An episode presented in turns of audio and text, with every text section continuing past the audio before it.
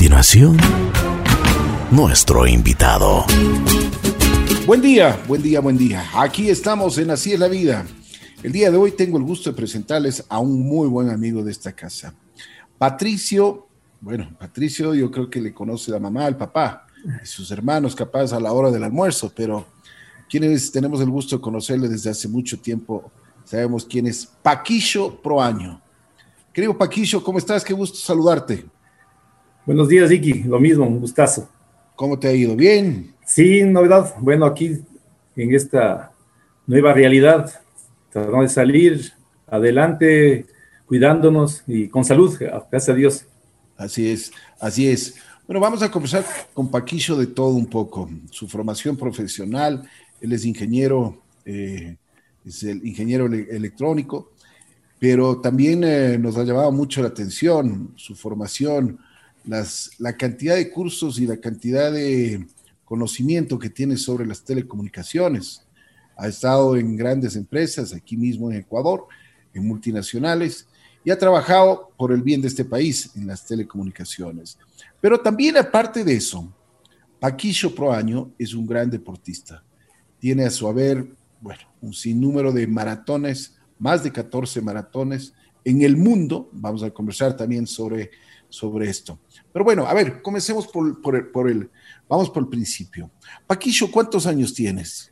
Y yo tengo 57 años. 57 años. Buena edad, ¿no? Sí, sí. Estoy Tienes ya conocimiento, tienes un poco de experiencia, bueno, bastante experiencia. y ahora la flor del medio uso. ¿Y qué, qué, escuela estudiaste? Yo estudié en el pensionado Borja número 3. Ya, ya. ¿Y cómo eras? ¿Eras inquieto? ¿Siempre te gustó los deportes? en esa época, como todo niño, el, fútbol, como siempre ha marcado en este país, era el fútbol el que me atraía y, pasé la gran parte de la escuela y colegio dedicado a, jugar fútbol desde que amanecía, digamos. Ya. ¿Hincha de qué equipo? Del Nacho, de Nacional. Del famoso Nacho. Sí. Que ahora está en horas bajas, ¿no? Sí, lastimosamente, lastimosamente tiene unos, ya unos 10 años que no, más, ya 14 años que no conocemos de un título y hemos ido de mal en peor con las, con las directivas y esperemos que algún, algún rato ya se pueda volver a las glorias anteriores. Así es, así es. Un equipo muy respetado, un equipo que realmente ha dado tantas y muchas satisfacciones, no solo en el ámbito deportivo, porque también en el ámbito comercial Ahí han salido algunos jugadores, por ejemplo, Antonio Valencia. Sí, pues no, no. Que me imagino se habrá dejado su platita al club, ¿no? Es, sí, ha, habido algunos, varios que han salido, y, de los pocos que, que se ha visto que ha dejado algo de dinero, en este caso como Antonio Valencia, pero ha habido otros casos que dejó ni conversar, que se les vendió y a precio de, como saben decir, de gallina coja y, para, para beneficios personales, entendería yo, pero recientemente dado mucha pena, habiendo otros equipos de referencia que, que son fuente de jugadores y les sirve para eh, mantener un equipo competitivo. Entonces, en nuestro caso, teniendo tanta, tantos jugadores eh, jóvenes que hemos vendido y hemos sido la mata, digámoslo así, del futbolista ecuatoriano, justamente por la tradición del nacional de ser un equipo de los puros criollos, de jugadores netamente nacionales. Y vitricampeón, pues, ¿no? Que eso, vitricampeón, realmente glorias en tan pocos años, porque claramente él tiene la mitad, eh, un poco más tal vez, pero de grandes equipos como el Barcelona, la Liga, y MLE, que ya están cerca de los 90 años, Nacional tiene 55, me parece 56 y en, ese, en la mitad del tiempo ha logrado grandes cosas. Lastimosamente, como digo, estos últimos 14 años sí nos, han, nos ha fallado. así es. Bueno, te gustaba el deporte, te gustaba el fútbol, hincha del Nacional. ¿Qué te inculcaron tus padres cuando eras niño? ¿Qué es lo que tú te acuerdas que, lo que los valores que más en la casa te, te, tus padres te inculcaban, te motivaban para que tú vayas creciendo con ellos? Básicamente es eh, la responsabilidad y la honestidad. Realmente la honestidad era un, tema, no había vuelta atrás en un, error de deshonestidad que pudieras cometer. Era realmente lo que podía perder la, la familia, podemos decir, sin, exagerar. Realmente el nombre en esa época, el apellido era algo que se valoraba mucho y no podías vos fallar a tu familia en, cosas deshonestas. Y obviamente dentro de la responsabilidad, puntualidad, eh, siempre estar en esa época, bueno, eh, asistir al colegio en las horas, eh, los días que correspondía y hacer las tareas, ¿no? Básicamente. Así es. Bueno, después del colegio, tú vas a la universidad de lo que estaba leyendo en tu hoja de vida, vas a la ESPE. Sí. ¿Qué es lo que te motiva a ser ingeniero electrónico? En realidad, en esta, haciendo referencia o comparando con, con, la actualidad que hay tan, con la comunicación que tú puedes ingresar y ver tanto, tantas carreras, eh, orientarte, hay, se presentan las universidades, hay seminarios, hay eh, presentaciones para inculcarte o motivarte a ingresar a tal o cual universidad y las carreras que cada una tiene. En esa época era, ¿qué vas a hacer al, al PANA de al lado? ¿Y vos dónde vas? Yo, a la ESPE, vamos, vamos. Entonces, más o menos así fue un grupo de panas del colegio que siempre estudiamos, eh, viendo también la economía que, eh, que no, que pudiéramos, que nuestras familias, nuestros padres pudieran costear, digamos, la universidad. Entonces, y era una universidad nueva, vimos la oportunidad de una politécnica que estaba, tenía pocos años eh, de creada, tenía eh, buenas referencias, entonces entramos al ESPE con un grupo de, de, amigos del San Gabriel. Entonces, ahí básicamente fue esa decisión de, de amistad, seguir con la amistad de los compañeros que ya nos conocíamos y, y, ingresamos a, a, la ESPE. Oye, la ESPE, eh, dicen que los estudios en en esta universidad realmente son muy exigentes. Sí, sí, hacer una politécnica, pues eh, se comparaba con la Politécnica Nacional, que es muy tradicional y muy famosa también. Entonces, era la segunda politécnica en, el, en, en, Quito, digamos, acá. Allá en el SPOL, en Guayaquil, también es de mucho renombre, la Politécnica del Litoral. Entonces, era una universidad exigente porque era, claro, había carreras eh, técnicas, en su mayoría, la, todas ellas, entonces, claro, los estudios de matemáticas, física, que eran las bases, cálculo, química, entonces eran muy fuertes en los primeros niveles y obviamente después ya cogías la especialización y, y todas las materias pues eran muy fuertes. Oye, Paquillo, yo me, pienso que en este sentido eh, cambiaron mucho las, las comunicaciones y en la parte electrónica de lo que tú hablabas también, que era tu especialidad, o sea, eh, me imagino que cambió muchísimo del tiempo donde estabas en la universidad con el actual. Sí, en realidad, en la universidad mismo el cambio era impresionante. las telecomunicaciones, sobre todo, hablando básicamente después de lo que me especialicé, era algo, y, la, informática. Yo ingresé a la ESPE y los primeros trabajos yo hacía en unas máquinas, no sé si tú te recuerdas las tarjetas que tú les huequeabas y, las programabas en unas tarjetas de cartoncito y después servían para hacer casitas. Entonces te daban un juego de un mazo de tarjetas y con ellas programabas, ingresaban eh, con un tipo de impresora, las huequeaba y con esto ibas programando y, y así inicié, pero al, año, o sea, sin exagerar, ya, ya salió la primera computadora, me acuerdo una, no sé si era la Commodore, me parece que era de las primeras, y fue, el crecimiento fue increíble. Entonces de ahí pasamos al disco, al floppy disk de 3 un cuarto, después, no, sí, 3 un cuarto, de 5 un cuarto, 3, un, y medio, los más grandes, después más pequeños. Después ya el disquete era lo más famoso y ahora ya como tú ves, es, ya es en el teléfono, llevas todo por poco, con, con unas capacidades impresionantes de, de memoria que antes era inimaginable. O sea, realmente el, este giro de la tecnología ha sido muy importante y muy rápido, más que nada muy rápido, o sea, realmente a veces ha costado adaptarse al cambio tan... Oye, Paquillo, yo me acuerdo que, y veía y que, por ejemplo, en el Banco Central, que tenían las últimas computadoras, pero lo, último de lo último, eran cuartos y cuartos y cuartos, pero gigantes, con equipos. Y ahora dicen que una pequeña computadora, una portátil, tú puedes llevar toda la capacidad o parte de la capacidad que, tenían en esos cuartos. ¿Es cierto?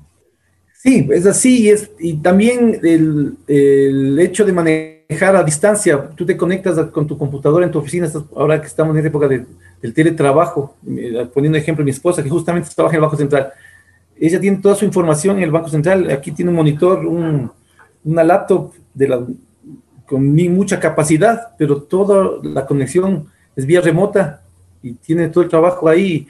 Y como tú dices, las áreas eh, eh, de cada uno, de los departamentos del Banco Central, cada tiene, maneja en un servidor que ahora es tamaño, ¿qué será? De, un, de una cajita de, de 40 por 40, digamos, donde tú en ese servidor manejas toda la información, ¿no? toda la, la capacidad de cada, cada, cada una de estas, este tema de los servidores, digamos que son es un avance también, que desde, son los que tienen toda la información y tú solo te conectas y, vas manejando, y ellos van guardando toda la información y, protegiéndola, ¿no? Siempre, porque la información es, muy importante y tiene el riesgo, obviamente, en áreas financieras, pues de, de los hackers vayan, que se ha dado también el caso de hackers que hacen de las suyas como en los bancos.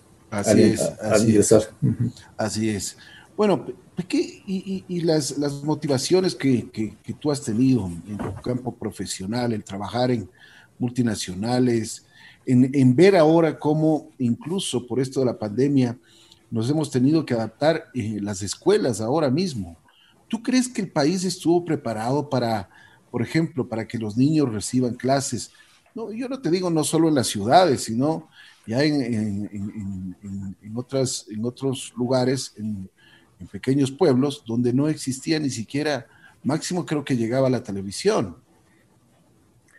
Sí, no, realmente no estuvo eh, en la capacidad sobre todo en, las áreas rurales, ¿no? Eh, ni, siquiera en la ciudad, porque realmente no es solo el tener internet, por hablar, en, sino es la capacidad. Eh, de broma a broma, ahí decían los memes que la sala ahora es el segundo de básica, el comedor es el, séptimo de básica, cuando tienes tres hijos están en la escuela y cada uno tiene, su computadora, tiene, la capacidad para poder eh, no tener los cortes, digamos, y poder ir a las clases normalmente. Entonces, y si hay, y aparte están los padres trabajando, es algo que pocas familias tenían, tienen, tuvieron la capacidad de adquirir un nuevo computador, impresoras. Yo, aquí en el conjunto que yo vivo, eh, que hay familias que tienen gente de, de escuela o colegio, tuvieron que comprar su, impresora, me increíble que la necesidad para poder trabajar de un, temas como escuela y colegio tengan que adquirir temas que no, no estaban eh, pensados, digamos, y claro, afectan a la, a la economía de una familia. Si tienes dos, tres hijos, y es, es, es impactante comprarte. Si tenías una laptop que usaban turnándose los hijos para entretenerse, ahora tienen que, es su herramienta, digamos, de estudio.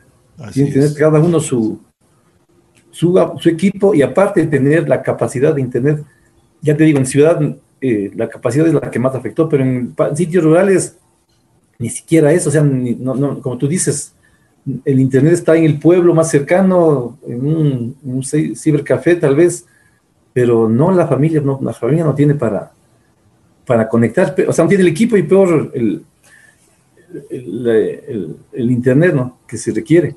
Así es. Entonces es imposible, realmente es bien, bien complicado. ¿Cómo crees que sea el futuro cercano en nuestro país y qué es lo que tenemos que hacer? Porque tenemos que, prepararnos.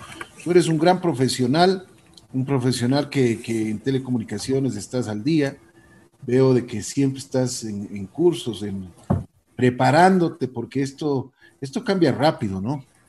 Sí, ha sido vertiginoso. Realmente es un tema que si bien es de salud, afecta a la parte tecnológica, ¿no? y la parte eh, en otros, un siglo atrás, morían porque no había eh, los cuidados ni la, la comunicación era personal, no podías dejar de trabajar o asistir a, tus labores porque no había este, el tema de la comunicación que hay ahora. Pero en cambio ahora el, tema es este, o sea, dedicarse la mínima cantidad de trabajo en, tu oficina, tienes los implementos para hacerlo en tu casa.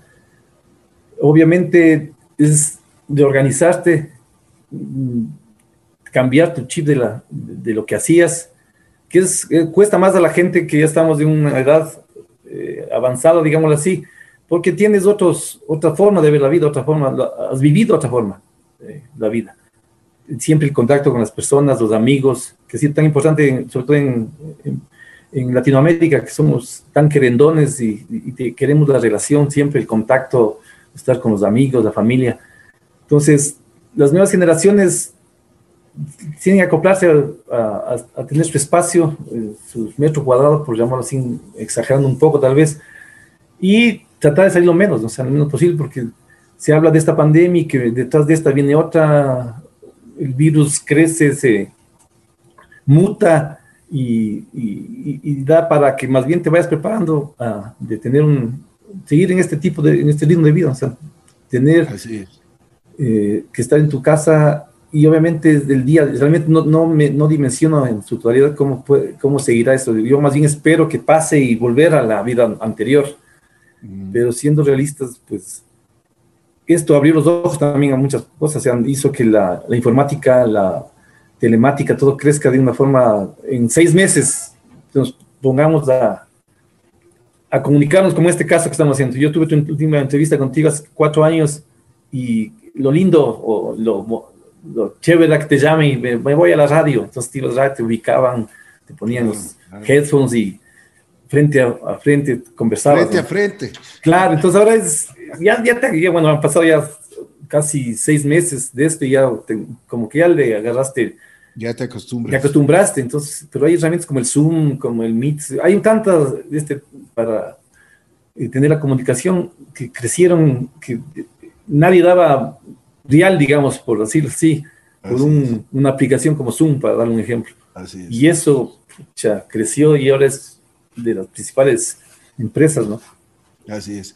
Estamos conversando con Paquillo Proaño. Paquillo es ingeniero eléctrico, es una persona que se ha preparado muchísimo en la parte de telecomunicaciones, un experto en el país, muy cotizado, una persona que realmente ha trabajado en varias varias compañías grandes y que también ha dado su aporte por el país. Pero aparte de eso, tiene su, no, digamos su lado oscuro, porque no es oscuro, sino más bien su lado claro, ese lado que cada ser humano con responsabilidad, con orden, con sacrificio, lo hace. Es un gran deportista, es uno de los deportistas que le gusta la maratón. Vamos, ¿desde cuándo comenzaste tú a, hacer ejercicio, a hacer este deporte tan bonito que a la, gente le gusta muchísimo. El correr 42 kilómetros, se, debe tener una, muy buena formación, un, buen entrenamiento, un orden, e incluso hasta en la parte de nutrición. Sí, eh, realmente esto, eh, la maratón, la distancia como tal, eh, yo lo, empecé a, entrenarme a los 38 años, tarde, realmente no, no dimensioné, yo, yo no dimensioné jamás llegar a, por esa distancia. Yo, eh, después del fútbol y entrando a la universidad, eh, siempre el correr, no sé, estaba en, en una parte del fútbol, pero me gustaba correr. Entonces en la ESPE entré en el club de atletismo eh, y ahí hacíamos competencias interfacultades, no, ni siquiera había la, entre universidades. realmente el atletismo no era valorado, salvo en ciertos eh, colegios, me acuerdo el americano, el alemán, eran potencias en, en este tipo de, de actividades. Yo me recuerdo a Danieli en el, del alemán, eh, en el 24 de mayo nací Vallecilla, había atletas eh, muy buenos, muy buenas y buenos atletas, pero realmente la larga distancia no corría nadie, o sea, no, se sabía muy poco, hasta con bueno, ahí ya poco a poco estuvo Rolando Vera, antes de él estuvo, se me va el nombre, que corrió las últimas noticias, y a raíz de, Tipán, Luchito Tipán es Luchito Tipán, eh, Mario Dumipamba. Entonces fueron, pero eran contados, o sea. los Tenorio también, pues. Los Tenorio, pero ya son más actuales. Entonces, en esa época, el, el, atletismo como tal era 100 metros, 400, 400 vallas, a 1500, digamos, hasta, hasta 3000 tal vez. Pero ya 10 kilómetros, 15, maratón, realmente ya te digo, eh, no se me, o a mí se me ocurría, yo también entré y no había tampoco el nivel técnico de los, de los entrenadores para ubicarte en ciertas, ellos también se fijaban, digamos, para 100, lo que era comercial, 100, 200, 400 y 800. Entonces te encasillaban más o menos ahí, pero no iba más allá, sobre todo en lo que era colegios. ¿no?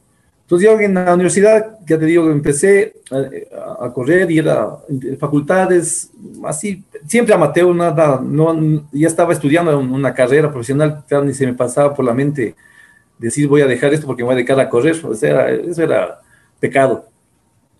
Entonces, eh, salí de la universidad y en el 88 así habíamos egresado un año antes y un grupo de... Eh, corramos las últimas noticias, ya corramos, ¿y cómo será? ¿Cuántos kilómetros? En esa época eran eh, 12, 8, 12 kilómetros, 800 metros las últimas noticias. Entonces, con un grupo de... Esta semana corramos una vuelta a la Carolina. La siguiente semana, dos vueltas y la última, tres vueltas. Ya como son 12 kilómetros, ahí con eso estamos ya capacitados para para hacer la vuelta. Y así fue, tres semanas antes de las últimas noticias nos dedicamos a correr. Y así corrí del 88 al, al, al 2000, son 12 años, cada año solo corría las últimas días, no, no participaba nunca en, en, ningún otro evento, sino que me llamó la atención es la carrera de Quito y esa es la que corría. Y eh, cada día me casé, ya tenía los hijos al principio, y siempre solo, al principio uno con los amigos, y de ahí ya tocaba correr solo, por las, por las ocupaciones. Yo salía en el barrio en que vivía en, ese, en la época, corría por el sector. De ahí viví una época en el, cerca del bosque y me tocaba en, en Occidental, pero ya se hizo peligroso, ya tuve varias caídas, entonces ya, los, ya el tráfico era bastante claro, claro. afluente, entonces ya mi esposa se asustó, yo ya, tuve un par de caídas, casi me atropellé un par de veces también. Entonces dije, no, no, esto es corre, más bien, búscate un grupo. también justo no había como ahora gimnasios o eh, grupos de atletismo que ahora hay en cada ciudad siquiera hay unos 5 o 6 donde tú puedes acercarte y, te entrenan, te acompañan. En esa época había uno, uno que yo, porque estaba un pariente de mío, entonces un día que yo llegaba de una parra a las 5 de la mañana, de un grupo de locos corriendo a las 5 de la mañana, yo yo llegaba desde la farra y yo estaba ya corriendo. Entonces ahí les reconozca a un primo y, justo mi mujer me dice, ve, llámale, con ese grupo podías correr. Efectivamente, le llamé y ya, digo, ve lo que quieres. Yo siempre había corrido, por decir, de, oído en las últimas días. Dije, ahora voy a entrenarme para ver si mejora el tiempo. No, no era malo y dije que ya con un entrenador me, me imagino que de mejorar un poquito. Entonces entré en el 2000 a este grupo. Qué bien. Y ahí yo, eh, yo era, me creía muchísimo corriendo las últimas. Entonces había gente que había corrido maratones. Entonces yo no creía, o sea, yo realmente, es lo que uno dice, ¿no? Como uno mismo se limita. O sea, yo, mi, mi mente iba hasta los 12 kilómetros de las últimas Yo mismo me limitaba y no veía más allá de lo que podía hacer, ¿no? Entonces, viendo eso, digo, no, o sea, 42 kilómetros es loco, o sea, es, no, no, ¿cómo? O sea, yo me decía, no, no, no, increíble, no, imposible. Yo había amigos que habían corrido París, Nueva York. Decían, qué locura. Yo nunca había salido del país en esa época. Ya tenía, eh, digo, 37 años en el 2000. Y decía, pues ni me he ido a la esquina, voy a irme a París a correr. Pero las cosas se van dando, se van dando. Eh, en esa época ya había hecho ascensión al Everest, el Iván Vallejo. Y él dijo, vea, soy yo chiquito, pero y hago, me subí al, al Everest. Yo soy, no soy chiquito, pero feo sí soy. Le digo, pucha, si de poder irme al, a correr una maratón. Y así poquito a poquito, viendo a, nuestras, a nuestras estrellas, a nuestros atletas, eh, Rolando Vera, que tenía de referencia, Iván Vallejo, eh, Jefferson Pérez, gente del pueblo que salieron y, y, ya, ya quedan campeones. Entonces dije, no, no puede ser. Entonces de ahí leí una cita en un libro eh, que me grabó, me grabó mucho, que decía que cuando vos te propones algo, el 99.9 del universo se confabula que vos logres eso. Y, es, una realidad. Entonces yo me cogí esta, este lema, dije, el 0.01 es mío. O sea, si yo quiero hacer algo, el resto, el, planeta se va confabula para que tú lo logres. Y, me, se me metió tanto eso que sin decirle a mi mujer nada me inscribí en la maratón de París. No tenía un, ¿dónde que había muerto? Tarjetazo. Me inscribí y cuando le conté a mi mujer, era un relajo, eres un irresponsable, tienes hijos, tienen que estudiar y vos a Europa a correr porque te da la gut. Cuando dije, ve, ya, ya la embarré, mejor acompáñame, ya no me hables. Entonces, ya muestra de ahí los panas intercedieron y le convencí que me acompañe. Entonces, claro, ahí eso fue, yo, me inscribí, yo entré al grupo este en septiembre del 2000. Ese año las últimas noticias se corrían en diciembre porque hubo un mundial o unas olimpiadas y algún un cambio y ya llegué diciembre, corrí y París era en abril. Y no, ya me había inscrito eh, justo en, diciembre. Entonces ya empecé a entrenar, a entrenar y... Aquí, pero es, imagínate, son 30 kilómetros más. Es, es, es eh, totalmente claro. lo que venías haciendo, ¿no?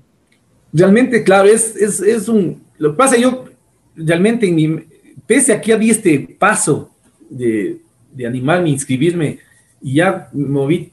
Y como tú dices, o sea, moví todo, le comenté a un amigo, yo estaba en Alcatel en esa, esa, esa temporada, era una empresa francesa, le llamé a un amigo en, en, París, le digo, voy a hacer esto, ya loco, dice, yo te doy, yo te pongo el hotel, porque era el área comercial, dice, yo te doy cuatro noches de hotel acá. Pucha, ya dije, ve solito, o sea, y realmente se iban dando las cosas. Como quiera, ya tenía y ahí la prima que vivía en Suiza, ven mis a visitar. Claro, como era, según mi mente, la único viaje que iba a hacer en mi vida, tenía que aprovechar. Entonces, tenía que dar una vuelta por Europa y estando allá, que iba a hacer ya? Entonces, eh, como te decía, eh, mi, meta era corrí esta y nunca, o sea, esa yo con eso ya podía morir tranquilo. Entonces, ya fui, me preparé, me entrené, como tú dices, eran 30 kilómetros más.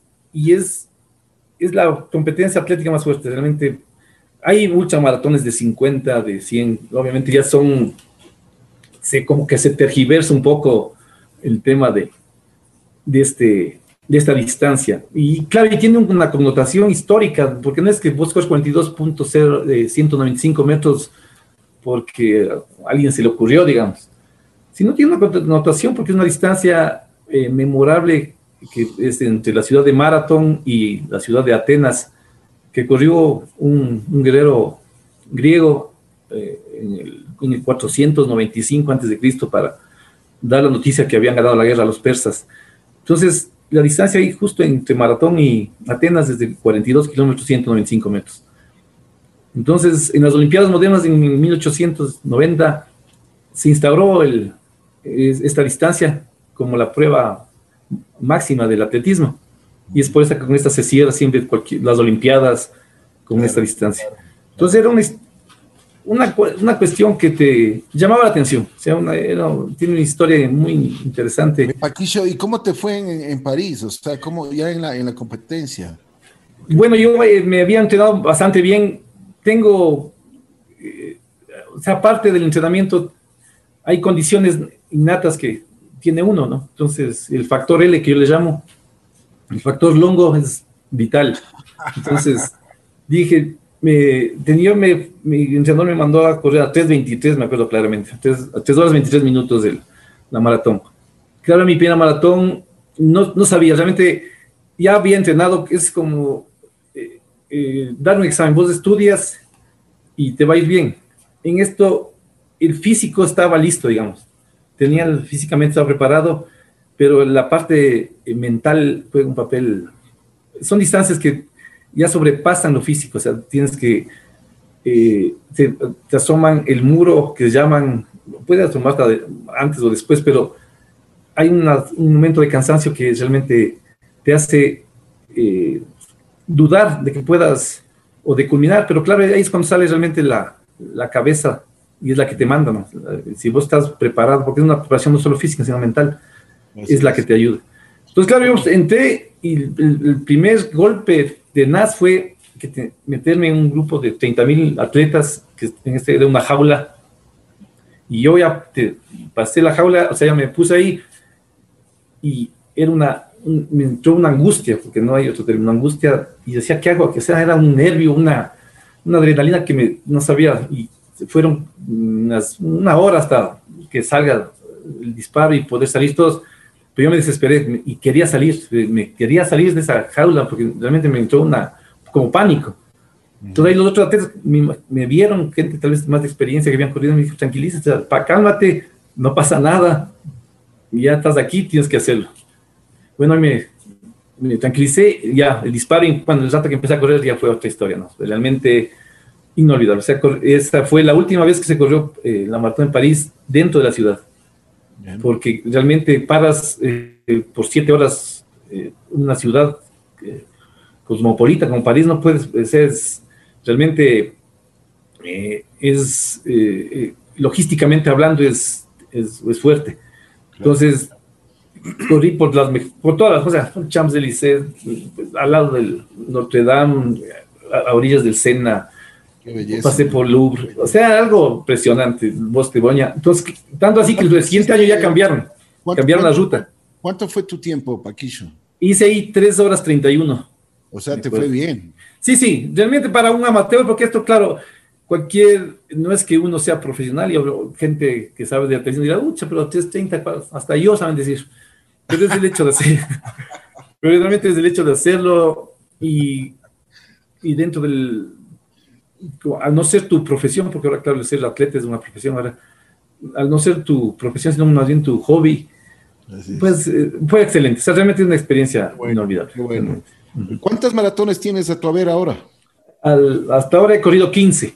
15. ¿Cuáles nomás? A ver, si es que verás, empecé en París, la segunda fue Nueva York, la tercera Chicago, la cuarta San Francisco, la quinta New Jersey, sexta Buenos Aires, séptima Boston, la octava Quito, la novena las Cataratas de Niágara, la décima Guayaquil, la décima primera Guayaquil, décimo segunda Lima, décimo tercera Berlín, décima cuarta Miami y la décimo quinta, la inolvidable Atenas. Esa tenía que correr y corrí Atenas que fue ya la, la, maratón que corrió Filipides hace, en el año 485 a.C. es, no, no, no tiene, no tiene, es una, maratón súper dura, pero, pero la pude hacer y eh, con esta completé la 15. Estoy luchando por Londres todavía.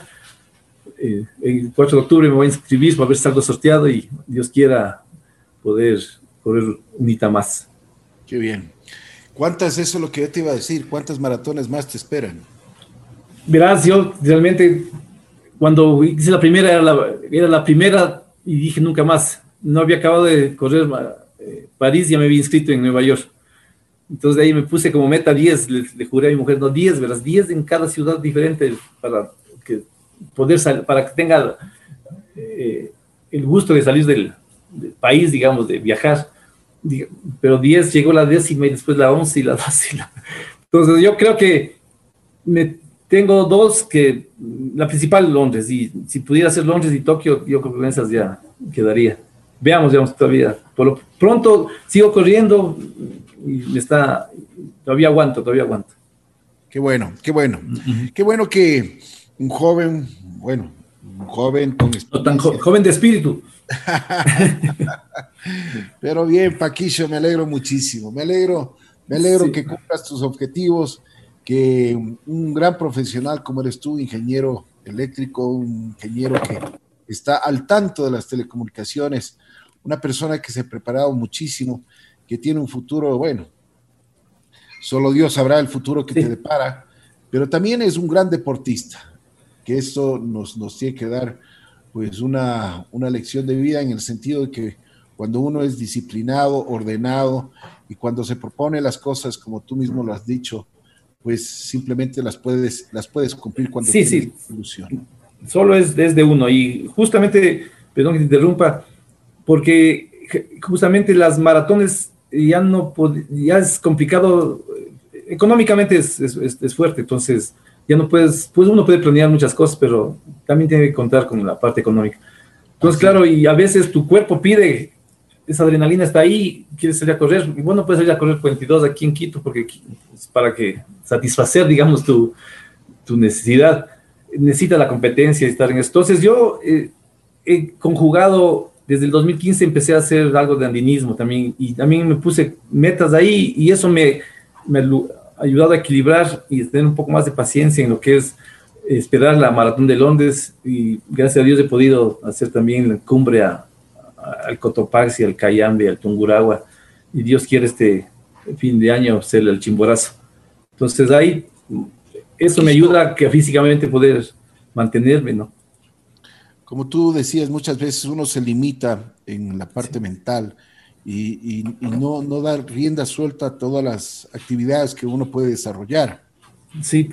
Por ejemplo, ¿tú qué le dirías? ¿Qué podrías decirle como enseñanza de vida a todas las personas que te están escuchando y que quieren hacer, por ejemplo, una maratón, quieren, quieren hacer algunas actividades en las cuales muchas veces uno piensa que es una montaña, pero gigante, ¿no? Sí, básicamente esto, o sea, lo único que tiene que una persona hacer es proponerse. O sea, me quiero ir a la luna, no estoy exagerando y lo vas a lograr. O sea, la primera cuestión es proponerte. O sea, tú que vos te propones algo que tú quieres hacerlo, ya te digo, el 99.9 del universo se confabula que tú lo logres. Entonces, las limitaciones, ese 001 está en uno, entonces, y aparece chiquitico, pero es lo que más te limita. Entonces, no es que eh, tengo dos hijos, no es que esto, el trabajo, los pretextos, los pretextos salen. Sí, sí, no, no, eso, ya te digo, eso es algo que yo le visto, porque yo, yo, yo era ese tipo de gente, el, como el ecuatoriano promedio, digamos, que nos limitamos solitos. es, como ahorita viendo la dicha Carapaz, y él decía, o sea, creen que uno por ser ecuatoriano no, lo va a lograr o, o creen que es único. Son ejemplos de gente que tiene una mentalidad de que lo puedan lograr, no es que es ecuatoriano, alemán, o sea, es, está en uno. Entonces, a veces la sociedad te encasilla o vos te encasillas dentro de una sociedad que por ser tercermundista dicen, no, entonces, no, pues estoy Ecuador, estoy en Ecuador, tercermundista, entonces ya, ¿qué voy a correr una maratón? ¿Qué voy a hacer esto? Voy a hacer lo básico, quedarme en mi zona de confort y te quedas con te amargas, te quedas con esa amargura y esa amargura transmites a tus hijos, a tu esposa, a tu... En cambio, cuando te ven hacer cosas que tú deseas, fuera del, de lo normal que es trabajar, es normal, estudiar, esto, está... Pero ser feliz a veces es la parte eh, anormal en muchas personas. Y ser feliz es hacer lo que te gusta, o sea, porque trabajar es una obligación. Entonces, el ser feliz es lo que realmente a veces cuesta a la gente. Entonces, para eso está tu, pareja que te activa, debes transmitirle esa, cuando vos transmites esa seguridad de lo que quieres hacer, es parte del 99.9, porque tu mujer dice no te vas, no te vas, no vas. Pero vos, claro, dices parte, desde, entonces vos te ve con ese ánimo, con esa pasión, que ese, con, ella también se confabula y dice, no, hay que hacerlo, y, hazlo, y hazlo. Qué bueno. y, es un, y es un ejemplo para los hijos, o sea, porque vos no puedes y me pasó en, me acuerdo, en la maratón de las cataratas del Niágara, por alguna razón llegué al kilómetro 21 y quería parar, ya dije, no, no, no. Y claro, enseguida las excusas, les digo que me lesioné, cualquier cosa. Hay, y, tenía esa lucha interna y seguía corriendo, pero no podía dejar, o sea, no puedes dejar de parar, porque más, les digo, es un, es un propósito, es, eh, es, como, es el ejemplo que le da a tus hijos. Entonces yo le decía, ¿cómo le digo a mi hijo que haga algo y deje en medio camino. O sea, como tengo que demostrarle que si uno se mete en algo, tiene que terminar. Entonces, porque, uy, justo un amigo puso una vez en su portal, dice, porque al final ellos seguían por el ejemplo, no por lo que les ibas repitiendo. Entonces vos puedes decirle estudia, estudia, vos, o lee, y vos no lees. Eh, haz ejercicio y vos pucha, comiendo, engordándote ahí acostadote, y le gritas, pero eres un vago. No sé qué. Entonces, porque la gente, todo el mundo seguía por el ejemplo, tus hijos seguían por el ejemplo, no por que les ibas repitiendo. Yo a mi hijo nunca le he dicho que lea, pero me ve leer, lee. Eh, si me ve correr, no le digo que corra, pero él hace deporte, le, gusta hacer kickboxing Mi hija hace box, también corre de vez en cuando, pero es el hecho de que estén activos, o sea, que te vean. Es el, el, ejemplo que uno trata de dar. A veces uno es corto de palabra, no tiene la facilidad de poder comunicar, pero te ven. Es lo único que te ven ya. Y ese es el, lo básico. Así es. Mi querido Paquillo, te quiero agradecer muchísimo. Te comprometo para que, el, por favor, cuando regreses de Londres, de tu décima sexta maratón, podamos conversar y nos cuentes tus experiencias allá en esta hermosa ciudad como es el, uh, Londres, en el Reino Unido. Así que te comprometo para que cuando regreses podamos conversar. Claro que sí, Ricky, encantadísimo. Siempre conversar contigo es reconfortante y ayuda a transmitir las, lo que uno siente y lo que hace. Muchas gracias. Gracias, Paquillo. Un abrazo, Ricky, gracias. Un abrazo especial, cuídate mucho. Lo mismo, gracias. Gracias. Paquillo Proaño, profesional, una persona que, que, como él mismo dice, cuando uno se propone algo, lo tiene y lo debe conseguir. Ese es una de las personas. Ecuatoriano, como él mismo dice, hincha del Nacho, el efecto L tiene que primar, como él dice, el efecto Longo. Ahí uno tiene que sacar la casta y tiene que hacer las cosas como se deben hacer. Gracias, Paquillo Proaño. Nosotros estaremos regresando en Así es la vida.